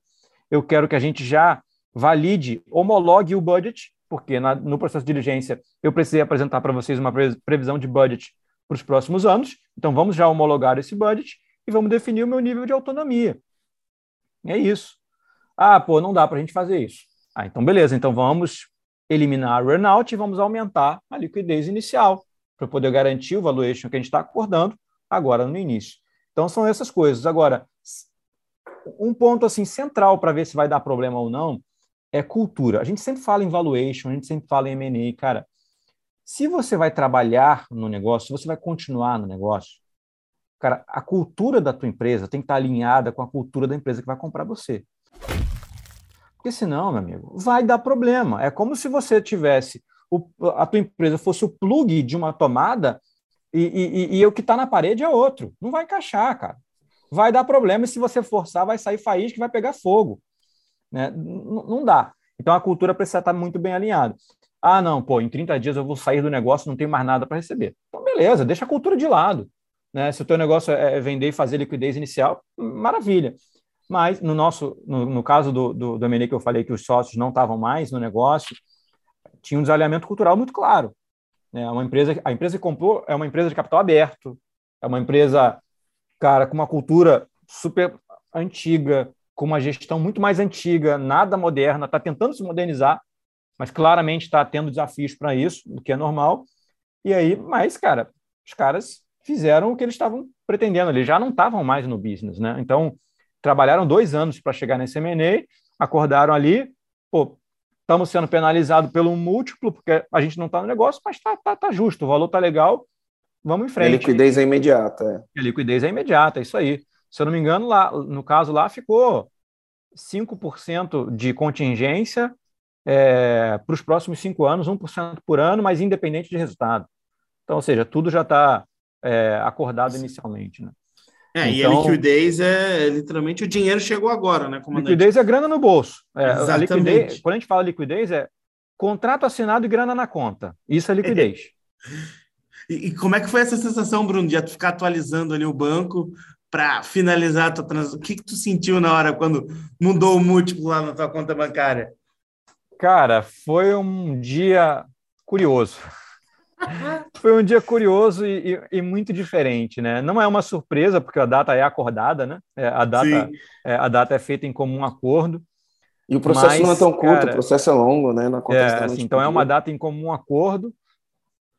Mas, cara, foi um dia especial, assim. É, não dá para descrever o que a gente sente. É, são muitas emoções, mas é uma sensação de dever cumprido. É muito legal. No nosso caso, né? A gente fez todo o processo e o acordado é a gente continuar no negócio, porque eu falei, a gente tem novos objetivos. A gente acredita que tem muita coisa para a gente fazer ainda no e-commerce. E junto com a Nuvem Shop, a gente vai fazer muita coisa para o Brasil e para a América Latina como um todo. Né? E agora seguimos aí na missão de fazer um IPO. Breve eu volto aqui para gravar um podcast Boa. sobre IPO, uhum. quando a gente abriu o nosso capital lá no Nasdaq. Eu tenho um amigo que ele fala assim, né? Uma das coisas difíceis que ele teve é o seguinte: ele falou que no negócio dele ele tinha um sonho, né? Ele tinha uma visão de onde ele queria chegar com o negócio. E é uma das coisas que foi difícil para ele é acreditar mais no sonho de outra pessoa do que no dele. Né? É, isso, é isso é. é. difícil, né? É, Porque você tem que olhar e falar, cara, esse cara aqui, ó, o sonho dele ele é maior que o meu e, e, e ele está muito mais capacitado para fazer o, o, que eu quero fazer. O meu sonho se encaixa no dele, meu sonho se encaixa no dele, mas eu tenho que acreditar mais no sonho dele do que no meu. Ele falou que isso foi. Ô, Marcelo, foi sabe o que eu percebi, cara? Desde o de 2020, quando a gente começou a conversar, acho que assim, o empreendedor que está realmente interessado no processo de M&A, está interessado em vender a empresa, ele tem que se livrar do ego. Cara, você tem que deixar o teu ego de lado totalmente, porque, cara, você tem que acreditar num novo desafio e comprar o desafio dessa pessoa, né? Seja uma startup, como é o caso da Nuvem, né? Que ainda é uma startup, é... ou uma, uma companhia de capital aberto. A gente tinha duas propostas de companhias de capital aberto, né? Então, conceitos completamente diferentes, né? Depois, cara, a gente pode é, evoluir mais nesses assuntos. Por que optar por uma startup? E não por companhias de capital aberto muito mais sólidas cara, que estão na bolsa, é, cara, tem seus motivos. O lance tem a ver com, com o sonho, tem a ver com cultura, tem a ver com para onde a gente está indo. É, é, isso. E tem muito mais coisa para a gente fazer. Que legal, que legal. Ô Bruno, eu falei que eu queria dar um, dois passos para trás durante esse processo que você começou, né, no dia a dia da operação. Você, como CEO, você tinha muitas atribuições. Quando Sim. você começa a conversar com o mercado, é difícil você manter as suas atribuições de execução do negócio e conversar com o mercado, porque conversar com o mercado é trabalho de tempo integral. Você está conversando com o mercado, você está cuidando da due diligence, você está preparando a tua empresa em termos de olhar toda a parte de contabilidade, tirar todos os problemas, ajustar os processos, rever todos os contratos que você fez com os diversos fornecedores ao longo do caminho, rever todos os contratos que estão em andamento, né? Enfim, tem o contrato social da empresa, você tem que ajustar o contrato social. Eu não sei se você era uma Eireli ou não no teu contrato social. No meu caso, é. limitado. É. Aí você tem que preparar o acordo de acionista no teu contrato, enfim, tem muita preparação e muita é conversa. Essas, essas conversas são estressantes, não sei o quê. Só que enquanto você faz isso, ou você toca o seu negócio, ou você faz isso. Mas eu sei que nesse processo você colocou alguém, na, um CEO, né, um, alguém para te ajudar no tocar, fazer o dia a dia do negócio. Como que foi isso? Porque já é difícil você tocar uma empresa no dia a dia, Sim. né? E, é. e, você tocar a empresa no dia a dia e fazer isso, porque, por exemplo, hoje, hoje no EAG, eu estou de olho no mercado. No dia a dia, quem está tocando a operação no dia a dia é o Rogério, Rogério e eu estou de olho no mercado. Apesar de os treinamentos do EAG sou eu que faço, apesar do podcast ser eu que faço, apesar de eu, eu ser o produtor de conteúdo, né? O Rogério ele toca a empresa e eu estou conversando com o mercado, estou olhando para o mercado. Como que foi essa transição para você? É, no meu caso, assim, eu já era muito mais CEO do que produtor de conteúdo desde 2020. Lá, então, a minha função estava muito mais atrelada à função de um executivo do que de, de, um, de um produtor de conteúdo. E uma das atribuições do CEO da empresa é cuidar de M&As. Né? Então, todo o processo de M&A foi eu que tratei diretamente né, com, com os players e cuidei ali de montar uma equipe muito boa para poder me auxiliar. Então, um jurídico muito forte, isso foi importante para a gente ter agilidade nas demandas jurídicas que a gente recebia, porque, assim, no processo de diligência, cara, é, você vai receber, tipo, 300 demandas. Fala, cara, aqui precisamos dessas demandas, está aqui o questionário. Tem 300 demandas ali dentro. Quanto mais tempo. E aí, nesses, nesses casos, a bola vai estar tá com você. Se você demorar dois meses para devolver a bola para os caras, o teu processo de M&A vai se arrastar por, ano, por, por, por meses e meses. Então, quanto e às vezes morre, né? E às vezes morre. Exato, tem o timing. Você não pode perder o timing. Né? Então, e, e assim, ressalva que tem a ver com o que eu já falei lá atrás. Quanto mais tempo durar o seu processo de, de, de, de diligência, pior, tá? Porque você não pode estar negociando com outros players e também não existe nenhuma garantia que você vai fechar o deal lá na frente. Então, quando você chega lá na frente, pode ser que você não feche. E a e empresa que queria fechar com você já comprou outra ou perdeu ah, não, interesse. cara, não estamos mais interessados, estamos olhando para outra coisa, começou uma guerra. Porra, enfim, o mundo, tá, o mundo continua girando. Né? Então, você precisa ser ágil. Então, monta um, um jurídico muito forte, um departamento contábil muito forte, você vai, esses caras vão ser muito exigidos. Muito, mas muito exigidos, tá? Contador e advogado, amigo, você vai ter que ficar ali com a coleira no pescoço deles e, e puxando o tempo inteiro, porque eles vão tentar espanar várias vezes, porque eles não vão aguentar a demanda, mas você não vai poder deixar eles espanarem, não. Aí eles vão ter que entregar tudo que, que, que foi pedido, e, e às vezes são pedidos coisas absurdas e inúteis, mas eles pedem, tá? É, visões de relatórios, cara, financeiros. Então, assim, teu, teu time, a parte de, de, de operações do teu time, que, que quem emite os relatórios, faz as projeções, cara, também vai ser muito exigida, tá? trabalho incansável dessa galera. Agora, no nosso caso, o, Marcelo, como a gente tinha quatro players em conversa, eu optei por não conversar diretamente com os players é, no primeiro momento. Né? Eu comecei a conversar com os players e tal, conversei com um, conversei com outro. Só que eu senti que quando eles estão falando com o empreendedor, eles são mais duros. Né? Eles, eles entendem que o empreendedor é o lado fraco. Ah, você tinha um então, advisor? Aí eu contratei um advisor. E a gente né? contratou um advisor é, também. Aí eu contratei uma assessoria de M&A, um advisor, para poder fazer o desembolar o meio de campo e, e, e, colocar porradeiro do lado de porradeiro. Ah, cara, você quer bater na gente para baixar nosso valuation? Tá aqui. Fala com esse cara aqui agora. E aí os caras são agressivos também, porque eles estão acostumados. E quando a porradaria acaba e tá todo mundo soft, aí eu entro no jogo. Entendeu? Aí eu entro no jogo e a gente fala de negócio de verdade e, e, e, olha olho no olho e, e avança.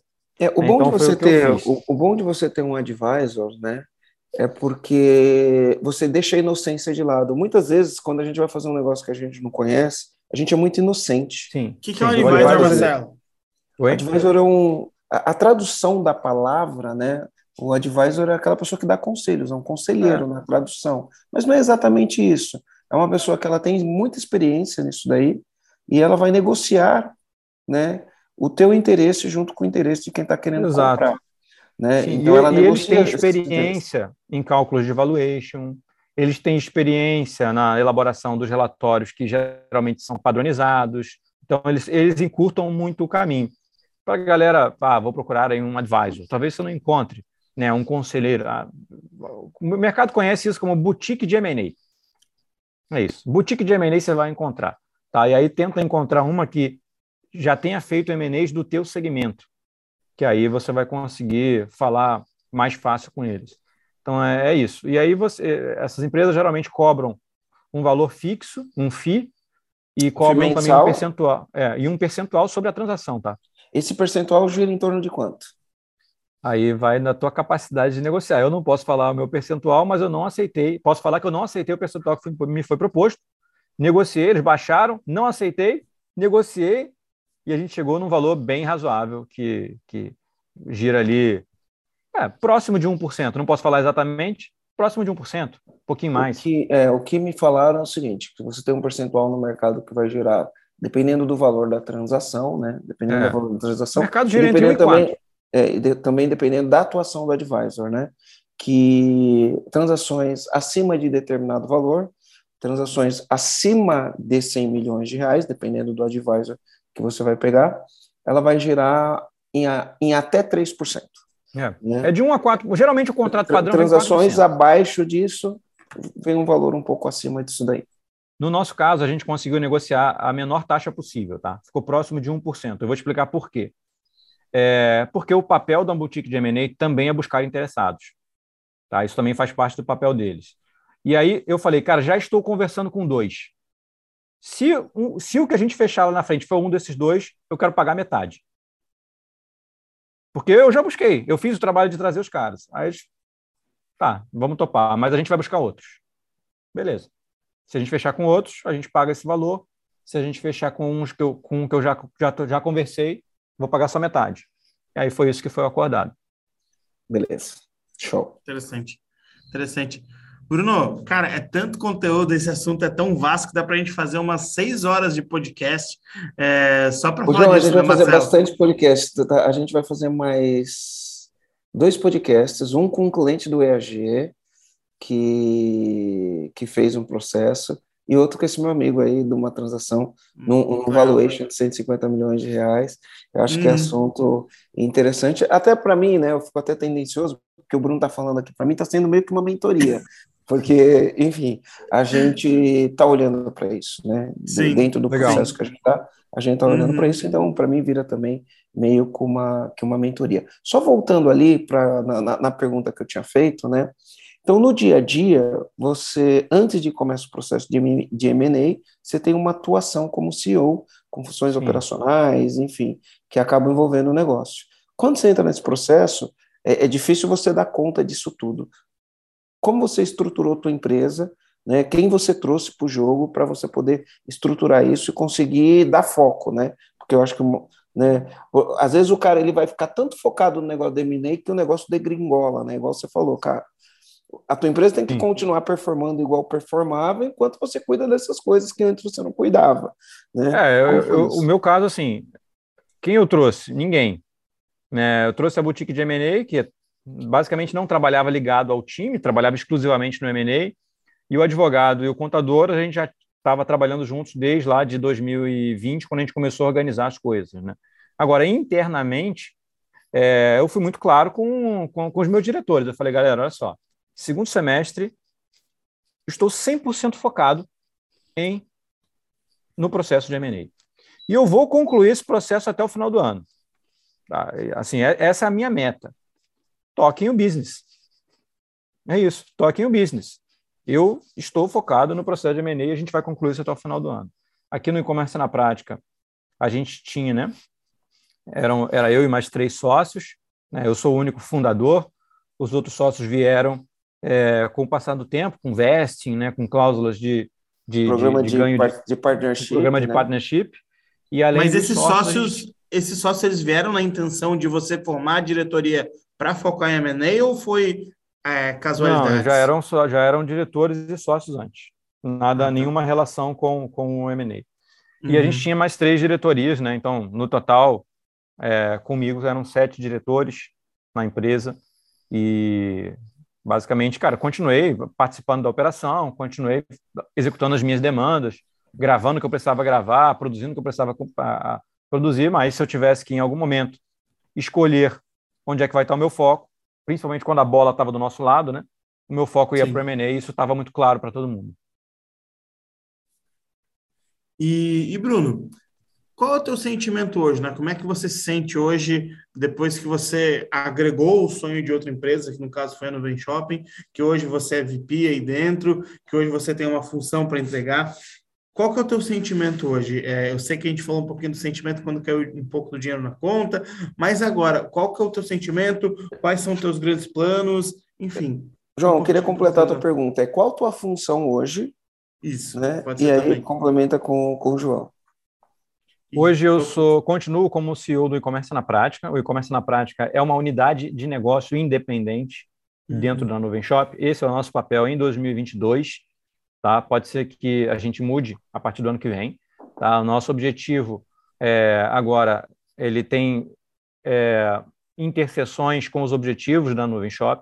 Então a gente precisa, a gente está precisando né, adaptar parte do nosso conteúdo, adaptar parte é, das coisas que a gente faz para poder não só aumentar o faturamento do e-commerce na prática, mas também gerar novos lojistas para a Nuvem Shop. Isso está tá muito claro para a gente né, continuo tocando esse negócio de forma independente, tenho, tenho full autonomy para poder executar o meu budget, né, que é o que eu falei para vocês, o budget já estava né, negociado, pré-definido lá atrás. É, e, em paralelo, sou vice-presidente de educação da Noven Shop. É, aí é uma nova função onde a gente está construindo uma vice-presidência né, com um objetivo, com dois objetivos, na verdade, capacitação interna de um time que hoje já, já passa de mil pessoas, né, que é, é a equipe da nuvem, e capacitação externa, né, levando empreendedorismo e e-commerce para toda a América Latina, 600 milhões de pessoas, é, implementar iniciativas de como é que a gente vai levar a nossa marca para mais pessoas e transformar a vida de mais gente.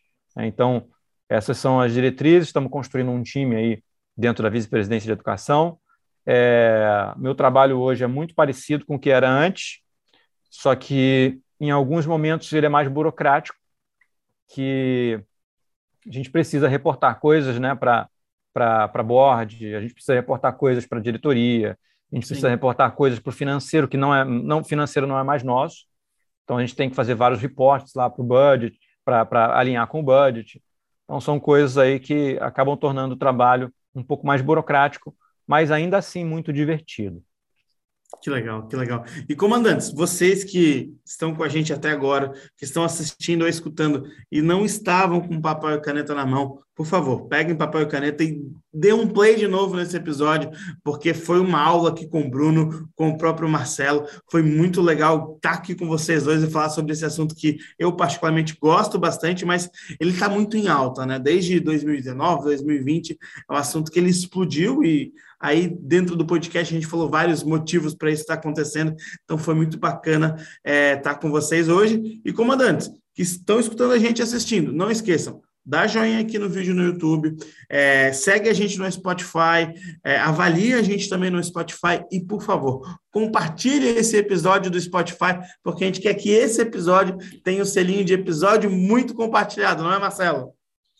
É uma é uma um desejo que a gente tem, né? Vamos ver, a gente não tem controle sobre isso, mas eu acho que a gente teve uma boa narrativa aqui e talvez uhum. muitos empresários que estão assistindo ou que pensam em algum momento é, é interessante eles entenderem o processo, né, de quem passou por isso. O EAG está trilhando esse caminho, na verdade, a gente está trilhando esse caminho, mas a gente vai fazer um processo antes desse, que é um processo de investimento, tá? É um processo de investimento, porque uma das coisas que acontece é assim, ó, o, o Bruno, né? Por que, que tem um monte de M&A? Porque, primeiro, muitas vezes você precisa ter uma consolidação do mercado. Né? O mercado uhum. ele tende a consolidar. E na consolidação, você, de repente, para atingir o teu objetivo, precisa comprar outras empresas. Sim, né? foi o que a gente fez. Isso, Nós fizemos três aquisições.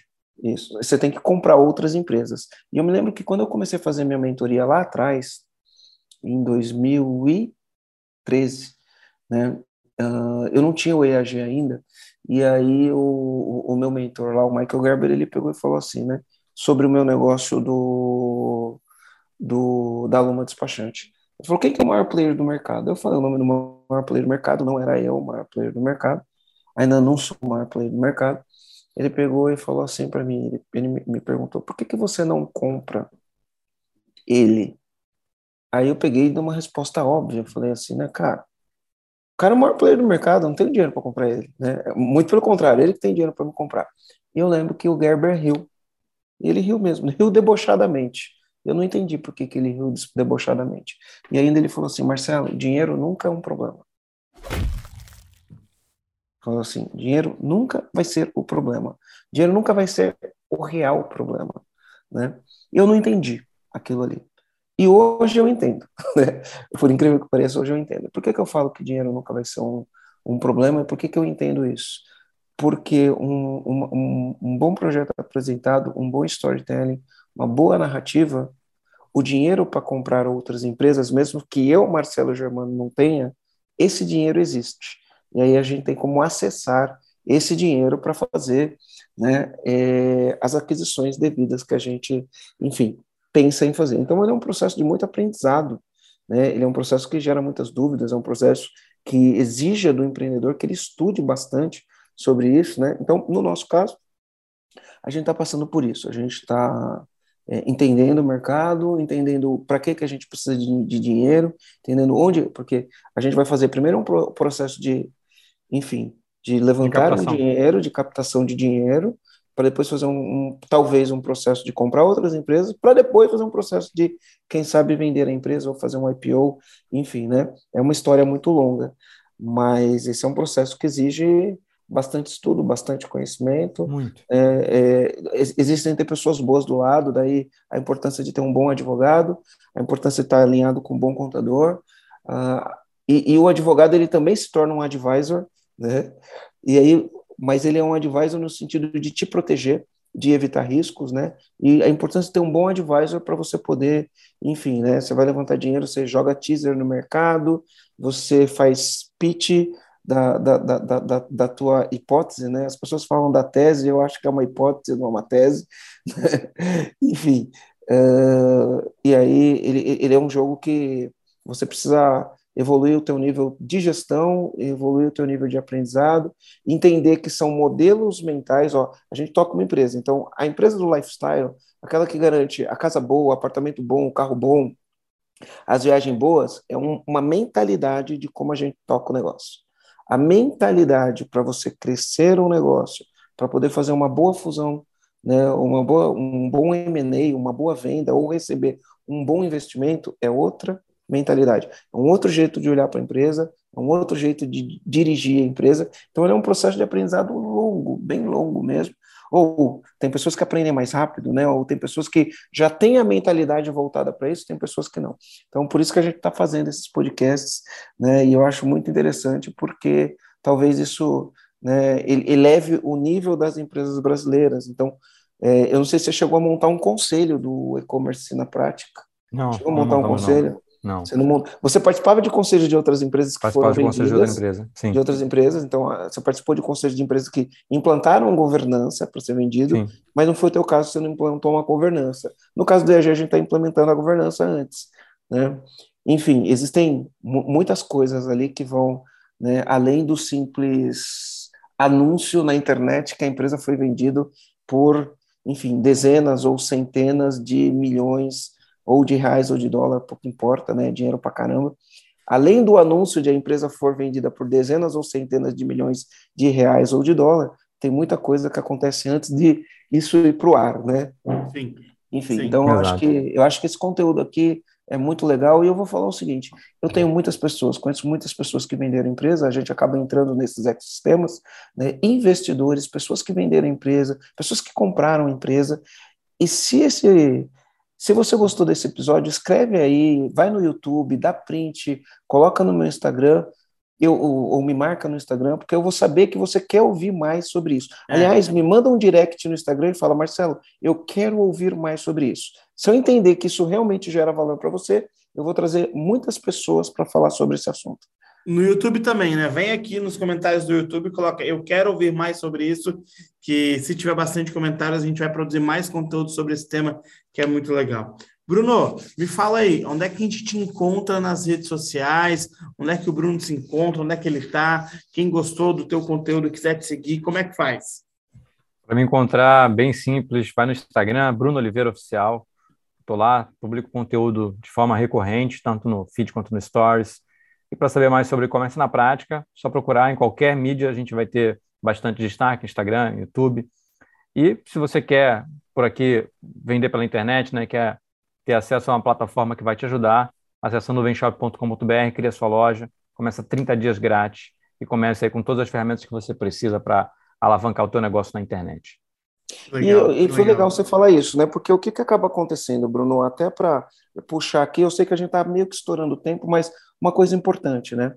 É, muitos empresários hoje, eles acabam, né, pra, principalmente por conta da pandemia, surgiram uma série de plataformas, onde as pessoas entram nas plataformas, como é, Magalu, Mercado Livre, OLX, enfim, existem várias plataformas né, que, os, que os empresários que vão usar o e-commerce entram para vender e elas são muito boas, enfim, né? Tudo tem um trade-off, né? Você ganha uma coisa e paga outra, esse tipo de coisa, né?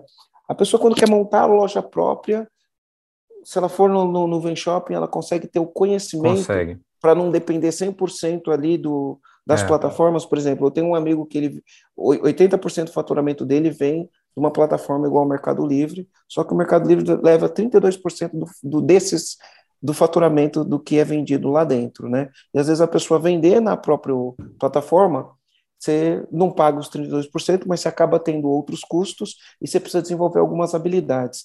O cara com o Nuvem Shop, ele consegue desenvolver essas habilidades, consegue vender, consegue gerar uma fonte de renda para não depender né? Eu, quando era pequeno, você falava, não ponha todos os seus ovos numa Exato. cesta só. Né? Então, hoje você está lá com o Mercado Livre ou com outra plataforma, ela te cobra um valor X, amanhã ela aumenta o quanto ela te cobra, depois de amanhã ela aumenta mais ainda, e todos os seus ovos estão tá numa única plataforma. O e-commerce na prática e o Nuvem Shopping ajuda eu a lidar com esse problema e não deixar todos os ovos numa cesta só? Com certeza, com certeza, Marcelo. Assim, os marketplaces, né, que são é, que é a estratégia de você vender nessas grandes lojas, é, sem, sem, dúvida é uma boa estratégia para você vender online e, e, escalar um negócio, mas de forma alguma você pode ficar dependente dele. Você precisa ter a tua própria estrutura, o teu próprio canal, e para você fazer isso, utilizar no Shop é, é, uma excelente alternativa. Lá você vai ter acesso é, a meio de pagamento com taxa diferenciada, logística com estrutura diferenciada, mais de 100 aplicativos para você conectar na sua loja e ter todas as funcionalidades que você precisa e tudo que você precisar aprender para construir um e-commerce de sucesso, você vai aprender junto com o e-commerce na prática. Então, tecnologia, educação, pagamento, logística, tudo dentro do mesmo pacote para você na Nuvem Shop. Tá. Eu posso dizer que se eu, se eu usar o Nuvem Shopping, eu estou construindo meu, o, a minha casa em cima do meu terreno. Sim, com certeza. Porque na plataforma é boa, não estou falando mal de plataforma, pelo amor de Deus, a plataforma gera valor, mas é construir um castelo no terreno dos outros, né? Sim, sim, porque o pior, Marcelo, não é necessariamente é, o, o, empreendedor está lá vendendo muito e, e pagando 30%, não é esse o pior. O pior é você estar tá sujeito a regras que você não tem controle. Né? Então, de uma hora para outra, você comete alguma. É, você infringe alguma regra e essa plataforma decide te punir, decide punir a tua visibilidade e o teu negócio que estava montado em cima disso, ele vai abaixo, você deixa de vender da noite para o dia, como é que você vai fazer? Então, é, é, não, não dá para criar um negócio que seja dependente disso. Isso não faz sentido. Que legal. Então, no, no Vem Shopping ou no e-commerce da prática, é, você vai construir ali o teu castelo em cima do teu, do teu terreno, né? Então, quem tiver mais interesse, vai lá, procura o Bruno, né? E, pô, Bruno, tem, tem, tem, cupom, tem cupom para alguém que quisesse hoje começar? Existe algum tipo de cupom? A gente não combinou nada disso, mas eu, enfim. Existe, tá... existe sim, cara. Não, tem, não, não, não necessariamente um cupom, mas eu vou dar para vocês um link especial para galera, é, a galera poder acessar. E aí é então é só... a gente vai disponibilizar no YouTube, né? Para quem tiver no YouTube, para quem tiver no Spotify, a gente disponibiliza no Spotify. Ou é. qual outra maneira para a gente fazer isso? Acho que é o melhor jeito. Quem né? quiser, é, esse é o melhor jeito. Onde tiver a descrição, vocês colocam o link. Sim. Onde não tiver, a galera acessa lá o meu Instagram, Bruno Oliveira Oficial, lá no, na minha bio vai ter esse link para você acessar com 30 dias grátis, mais 50% de desconto. Boa, boa. Valeu, Bruno. Show. Show de bola. Show. Marcelo, Bruno, foi um prazer inenarrável Obrigado, estar com vocês é. hoje. Show. E até a próxima, né? Fui. Muito Valeu. obrigado pelo convite, gente. Abraço. Tchau, tchau.